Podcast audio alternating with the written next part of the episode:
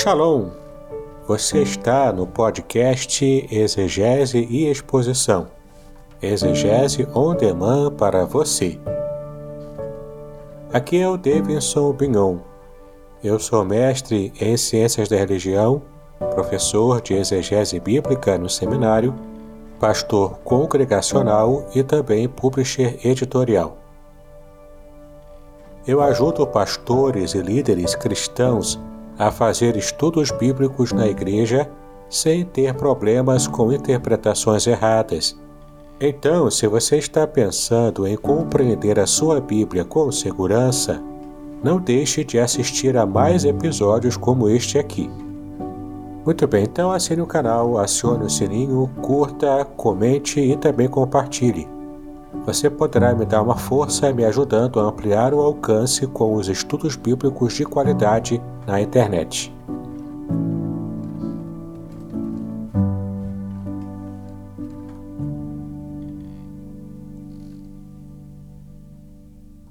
Muito bem, então estamos hoje começando mais um episódio no estilo Perguntas Bíblicas e Respostas Exegéticas. Teremos hoje cinco perguntas, todas elas enviadas por nossos queridos ouvintes, participantes que têm acompanhado o nosso podcast ao longo desses três anos em que estamos trabalhando e que estamos veiculando Espero que você esteja aproveitando bem todo o conteúdo que apresentamos aqui. Mas antes, vamos ouvir um testemunho bastante interessante enviado pelo irmão Barbosa é, com respeito ao canal do YouTube, onde estamos também veiculando o conteúdo dos podcasts ali. Amém, pastor Davidson. É, eu já me inscrevi lá, já vi alguns vídeos é do Senhor já alguns dias, já estou vendo alguns vídeos, já dei like lá e estou gostando bastante da, dos ensinamentos, aprendendo bastante ali. Gosto dos seus vídeos ali, da sua simplicidade também, da sua humildade. Então, que o Senhor te abençoe. Vai nessa tua força, que o Senhor é contigo. Amém? Abraço, meu querido.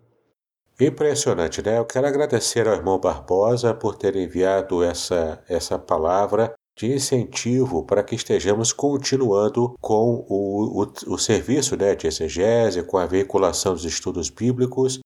E você também, se quiser participar, enviar a sua mensagem de incentivo, a sua pergunta, a sua dúvida, é só fazer contato. Você pode fazer contato comigo pelo WhatsApp, poderá fazer contato também por e-mail, enfim, escolha o tipo de plataforma que você pretende para poder enviar a sua dúvida ou então enviar também uma palavra de incentivo para que estejamos continuando a fazer esse trabalho, tá bom?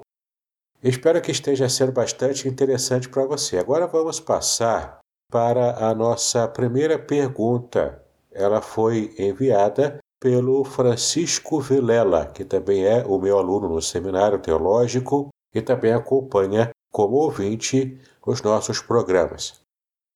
Vamos ouvir então a pergunta do nosso irmão Francisco Vilela, que é, ela se desdobra em duas perguntas, na verdade. Prezado Reverendo Davidson Bignon, gostaria de lhe fazer duas perguntas a respeito do livro de Juízes, no capítulo 11. Primeira pergunta é: Jefté, caso saísse vitorioso da guerra contra os filhos de Amon, ofereceria em holocausto quem primeiro entrasse na sua casa, em seu encontro. Por ironia do destino, foi sua filha quem primeiro entrou por sua porta. A pergunta é: sabendo que em Deuteronômio 12:31 Deus proíbe o sacrifício humano, Jefté realmente ofereceu sua filha em holocausto?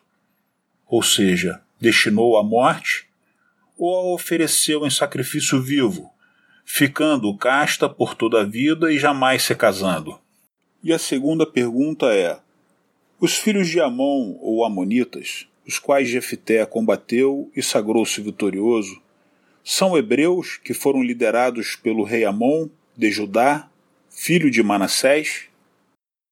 Muito bem, Francisco. A sua pergunta diz respeito sobre se Jefté ofereceu mesmo a filha em holocausto ou se ela foi um sacrifício vivo, sem que ela nunca tenha se casado.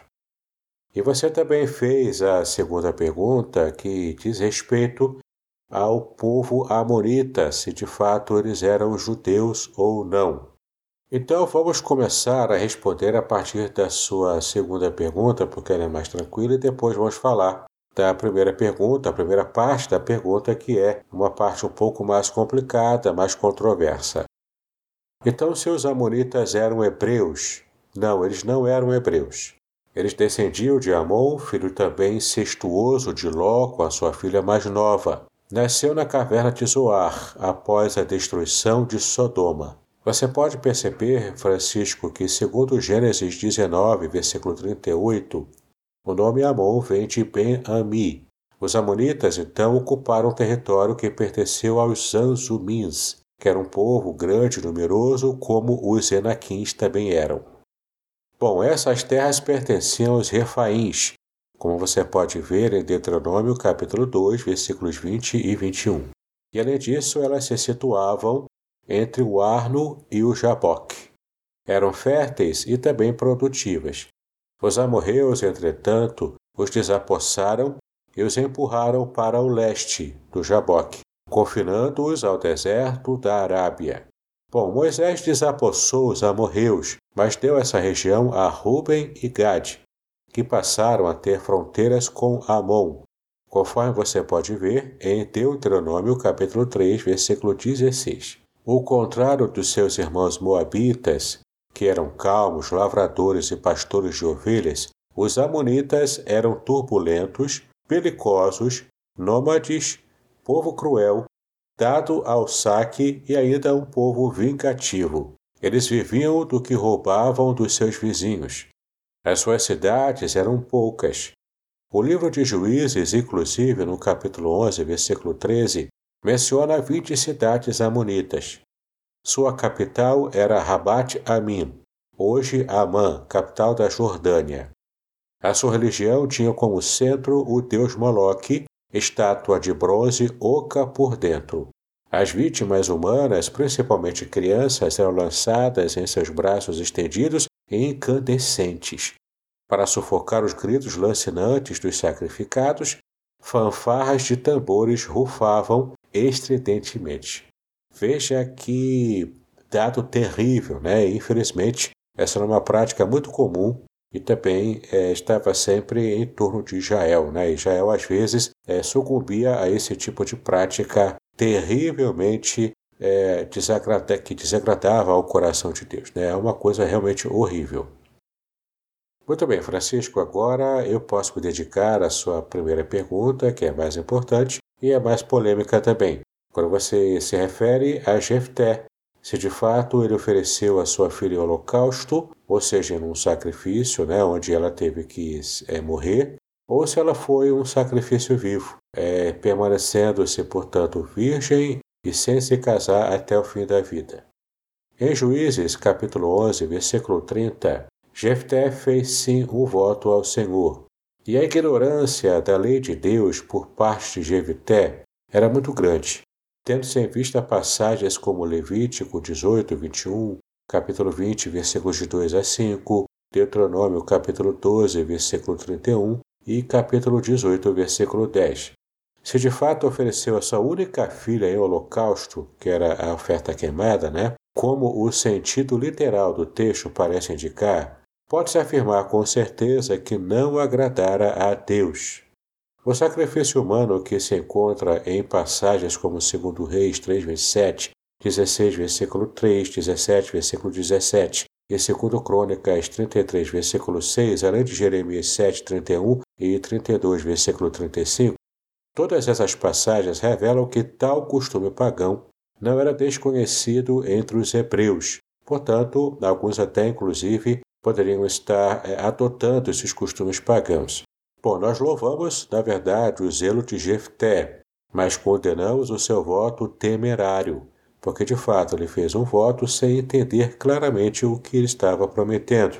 E o mais interessante é que quando conhecemos a cultura bíblica antiga, percebemos que na expectativa de Jefté, ele apenas estava se referindo ao primeiro animal que saísse da sua porta, da sua casa, e ele visse aquele animal, ele ofereceria a Deus em holocausto. Era essa a ideia, porque de fato era esse o costume da antiguidade. Mas infelizmente Jefté viu a sua própria filha saindo em primeiro lugar, não é? e ele se viu então numa situação muito difícil. Bom, desde a Idade Média, há intérpretes que argumentam que Jefté jamais teria sacrificado a sua filha única, mas que somente a consagraria à virgindade perpétua. As frases esse será do Senhor e jamais foi possuída por varão, né, que aparece em é, Juízes 11:39, são as mais proferidas em prol dessa opinião, a opinião de que a filha de Jefté não foi literalmente sacrificada. Bom, mas é, inclusive temos um texto aqui em Juízes, capítulo 11, versículo 34, que fala sobre a saída da filha de seu lar, que era da maneira costumeira em Israel em casos de vitória familiar. Você pode conferir então essa, essa ideia, essa informação em Êxodo capítulo 15, versículo 20, 1 Samuel capítulo 18, versículo 6 e também o Salmo 68, versículo 25. Então, ao mesmo tempo que temos o costume de perceber que os animais é que saíam primeiro das suas casas, temos também esse costume de as filhas também saírem né, para poder louvar o pai quando ele volta de uma grande vitória numa guerra. Bom, a tragédia daquele voto de Jefté, que era um voto precipitado, aprofunda-se ainda mais quando verificamos que a linhagem de Jefté ficou cortada, provocando o fim da sua família, o que é considerado uma das mais funestas maldições entre os hebreus antigos. Bom, John Davis, o grande dicionarista e um teólogo também conhecido no meio evangélico, ele diz o seguinte: ele disse que houve quem, inferindo dos versículos 38 a 40, que ventilasse a hipótese de ver na atitude de Jefté uma mudança no destino da filha, substituindo o holocausto pela virgindade perpétua. Mas não é o que se depreende do texto.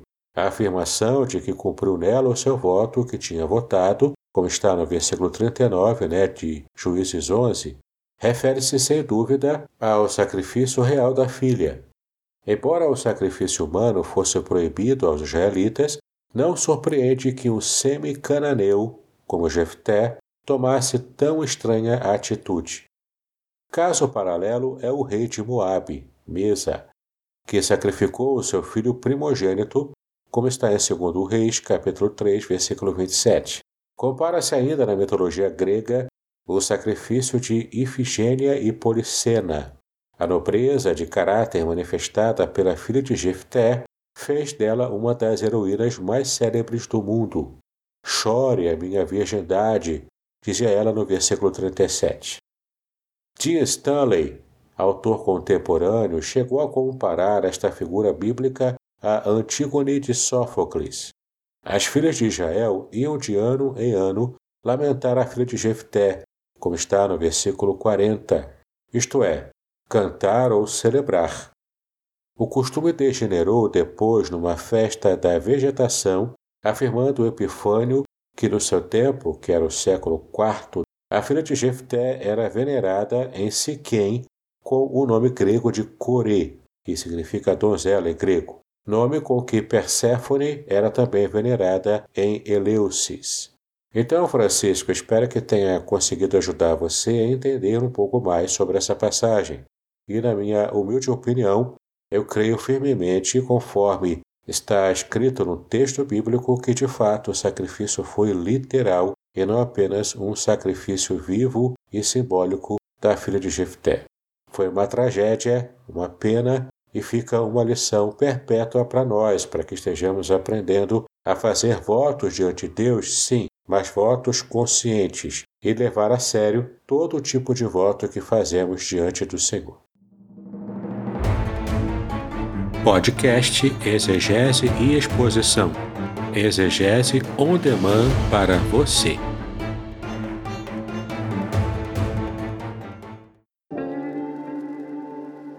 Shalom! Aqui é o Davidson Pignon e eu ajudo pastores e líderes cristãos a fazer estudos bíblicos na igreja sem ter problemas com interpretações bíblicas erradas. Então, se você está pensando em compreender a sua Bíblia com segurança, não deixe de assistir a mais conteúdos como este aqui neste canal. Muito bem, temos aqui a segunda pergunta feita por Jardel, que é um grande irmão que também tem acompanhado os nossos programas. Vamos ouvir então a pergunta do Jardel. Reirene Tuquírio, boa tarde, professor e pastor Davidson Bignon, tudo bom? Uh, semana passada eu tentei aí um diálogo com o professor Ferreirinha para ele apresentar uh, de uma forma mais ampla, exegética, ele como professor acadêmico e tal, trabalhar as possibilidades de interpretações de Mateus 5,17. Não sei se o senhor acompanhou, talvez. E o que ele fez foi ofender, dizer que eu sou menino, que eu preciso voltar a estudar teologia, enfim, para um professor acadêmico ele deixou muito a desejar e bateu o martelo na tese dele, que haja visto ele estar sozinho na avenida, de que ali o verbo prerou diz respeito ao fim da lei mesmo. Enfim, ele ignorou diversos fatores que ali no texto estão explícito e implícito. Não sei qual que é a sua visão, seu entendimento exegético sobre esta perícope de Mateus 5:17 ao verso 48. Quando o senhor puder tecer algum comentário, eu agradeço. Grande abraço. Muito bem, Jardel. Você pergunta se em Mateus 5, de 17 a 48, o verbo grego plerou se refere ao fim da lei ou não. Muito bem, o verbo grego plerou tem de fato a seguinte acepção semântica: tornar cheio, completar, ou seja, preencher até o máximo. Isso segundo o dicionário Strong, né, de, da língua grega. Bom, a ideia é que Cristo completou perfeitamente a lei de Deus, e de fato o contexto dessa passagem nos deixa bem claro esse entendimento. Então, Jesus não veio revogar ou destruir nenhuma palavra que Deus ensinara aos fiéis do passado no Antigo Testamento. Cristo veio cumprir plenamente o propósito de Deus revelado no Antigo Testamento, dando à lei e aos profetas aquilo que faltava, que era justamente o Espírito Santo para interpretá-la e ainda o poder para pô-la em prática pela sua obra salvadora.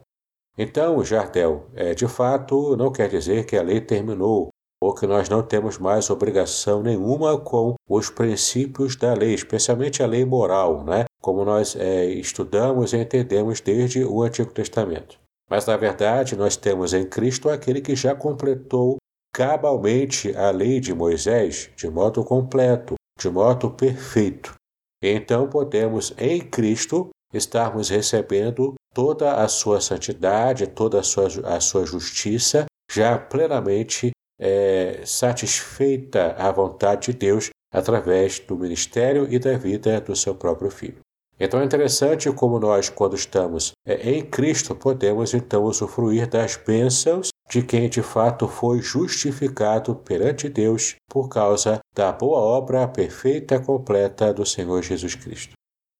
Então, Jardel, espero que você tenha entendido bem e tenha aproveitado o conteúdo da resposta que eu trouxe para a sua pergunta. Muito bem, temos agora duas perguntas feitas pelo Marco Inácio, que também é um aluno meu do Seminário Teológico, além de acompanhar com bastante seriedade os episódios do nosso podcast. Bom dia, mestre Davidson. Tudo bem? Hoje eu estou lendo o livro de Amós.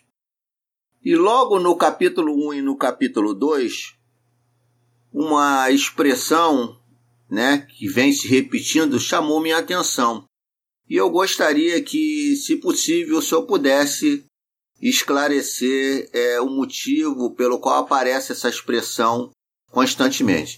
A expressão é a seguinte: por três transgressões de aí o nome da cidade e por quatro não sustarei o castigo.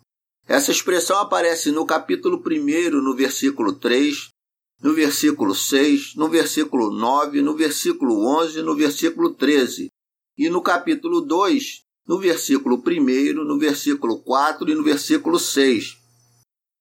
Assim sendo, eu gostaria que o senhor pudesse me esclarecer. Nós sabemos que a palavra sustarei, é, não sustarei, significa não impedirei, né? Mas eu gostaria que o senhor pudesse nos dar um esclarecimento a respeito do motivo pelo qual aparece tantas vezes essa expressão. Desde já, obrigado, um bom dia, mestre. Fique com Deus. Muito bem, Marco. Você quer saber o que significa a expressão por três transgressões e por quatro não sustarei o castigo.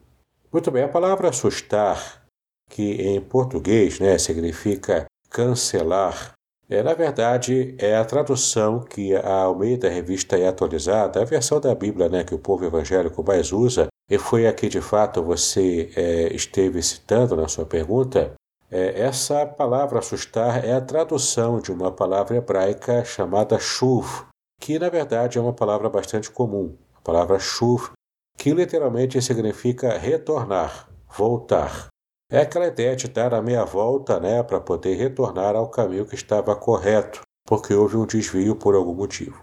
Então, essa palavra shuv em hebraico traz, na verdade, a ideia de que Deus não mudaria a decisão de castigar o povo, portanto, não sustaria, ou seja, não estaria deixando de trazer essa, esse castigo contra o povo que precisava desse corretivo.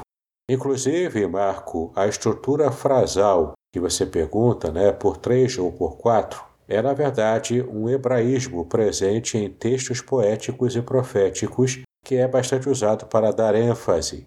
Então, é, tem várias passagens dos profetas e também em livros poéticos como o Salmo, né, que usa uma estrutura como essa. Provérbios, inclusive, tem também essa, essa referência quando usa essa repetição é de modo poético, né, que nós estudamos na poesia hebraica, que chama-se de paralelismo de ideias. Então você vai é, repetindo para poder criar um paralelo e então reforçar, dar ênfase a uma ideia que você quer apresentar. Tá é muito comum na poesia hebraica, inclusive nos textos proféticos, que, como é o caso aqui né, de Amós, que de fato usa desse estilo poético para poder reforçar a sua mensagem. Vamos então ouvir agora a segunda pergunta do Marco Inácio. Bom dia, mestre Davidson. Eu gostaria que o senhor hoje falasse sobre a expressão filho do homem. Nós observamos no livro de Ezequiel, que é o livro em que eu estou lendo no momento, na minha meditação diária, eu encontrei por diversas vezes Deus se referindo a Ezequiel como filho do homem, né? Quase todos os capítulos iniciais aparece a figura de Deus falando com ele, chamando ele de filho do homem. Porém, quando nós vamos para os evangelhos, nós vemos essa figura, essa filho do homem, se referindo a Jesus, a sua vinda principalmente eu tive observando em Mateus capítulo 24, versículos 27, 30, 37, 39 e 44. Ainda em Mateus o capítulo 25, versículo 31, também aparece essa, essa figura, filho do homem, mas em referência a Jesus, a pessoa de Jesus. Então eu gostaria que o senhor comentasse sobre essa expressão, né? Uma vez que Ezequiel foi escrito em hebraico e Mateus escrito em grego. Ok? Desde já, muito obrigado. Um bom dia. Muito bem, Marco. É, na verdade, essa expressão trata-se de um outro hebraísmo, como nós vimos na pergunta anterior. Filho de significa procedente de alguém ou de alguma ideia ou alguma coisa. Está associado a alguma ideia também, né? ou da mesma natureza que alguém ou alguma coisa também. É, é muito comum, por exemplo, quando o texto bíblico traz é filho da perdição, ou seja, é alguém que tem a característica de perdição, está associado a essa ideia, tem a mesma natureza que a perdição, né? seria filho de alguma característica moral, no caso da perdição, uma característica ruim. Mas tem ainda filho de Deus, filho do amor, que é uma forma hebraica então de se referir a essa característica especial de alguém que tem essa, essa qualidade. Né? No caso, a qualidade de ser o filho do amor, ou seja, ele tem a característica que está associado à ideia do amor, ou filho de Deus, porque procede do próprio Deus, está associado a ele, tem a mesma natureza que Deus. Olha que interessante. Bom, é, então quando o texto se refere a filho do homem, está dizendo então que tanto Ezequiel quanto Jesus é, são humanos, ou seja, está dando essa característica humana tanto para mostrar para Ezequiel que, de fato, apesar de receber profecias extraordinárias do mundo espiritual, daquilo que Deus estava revelando a ele, ele era um simples homem. E Cristo, quando então usa esse mesmo termo, nessa, esse mesmo hebraísmo, que aparece muito em Ezequiel, ele está também se referindo a si próprio como alguém que, embora divino, tem a natureza humana de modo completo, de modo perfeito. Ok? Então, isso que significa uh, filho, filho do homem, tá bom? Significa justamente essa ênfase colocada né, no fato de tanto Ezequiel quanto Jesus serem seres humanos. Muito bem, chegamos agora à quinta pergunta. Ela foi feita pelo irmão Wallace Silva, que tem também acompanhado aqui os episódios do podcast. Um grande abraço, shalom para você, querido Wallace. E embora o Wallace não tenha enviado um áudio, mas ele enviou uma pergunta muito interessante e eu quero trazer aqui em nosso programa no episódio de hoje. Ele diz o seguinte: em Isaías 48,16, há uma referência ao Espírito Santo como uma pessoa divina, diferente de Yahweh, ou se trata de uma metonímia?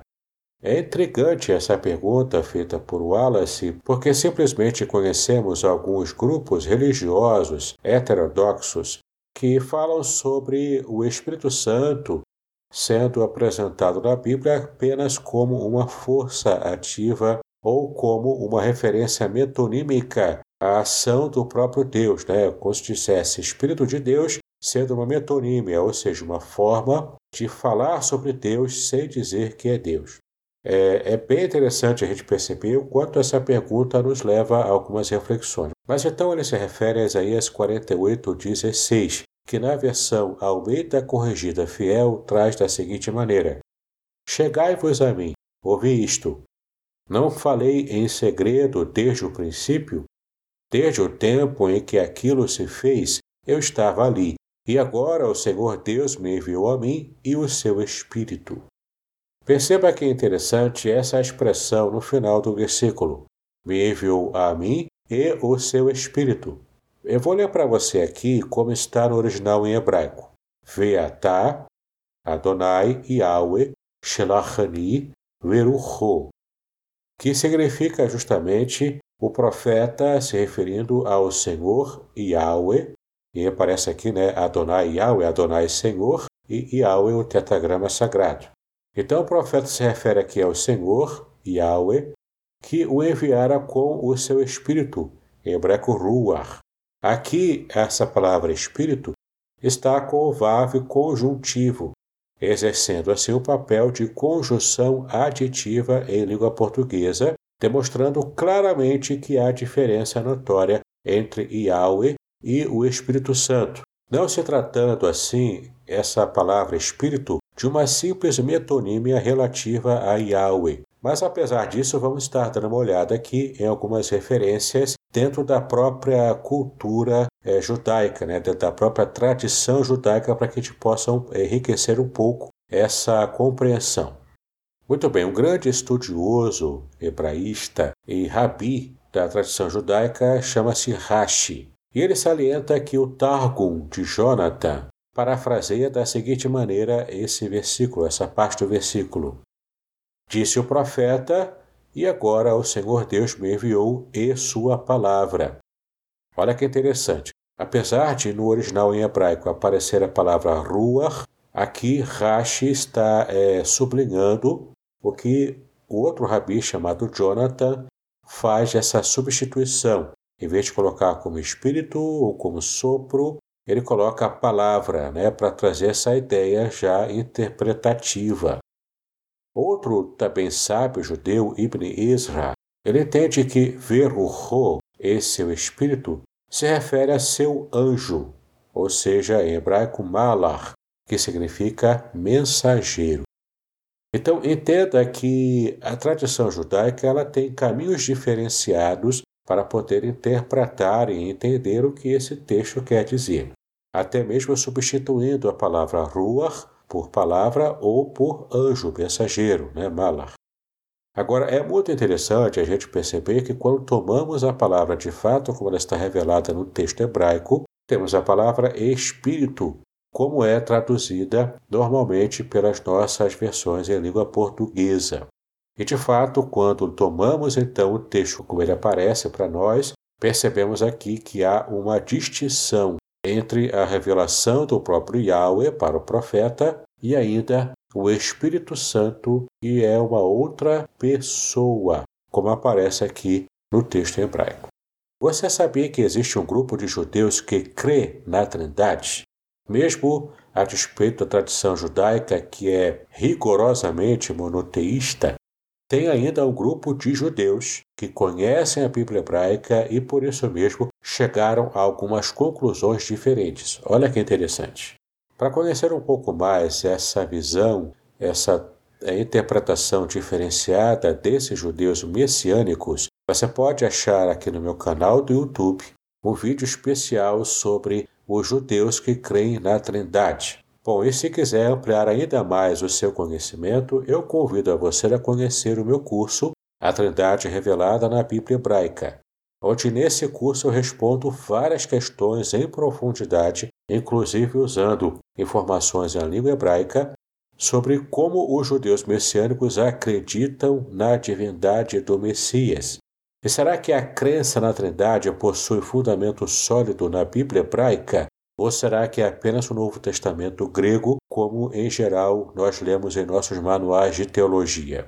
Bom, nesse curso você vai ver que sim, a Bíblia hebraica traz uma sólida referência, um sólido fundamento para que você possa então basear a sua crença na Trindade, mesmo apenas considerando a revelação bíblica é, no Antigo Testamento hebraico.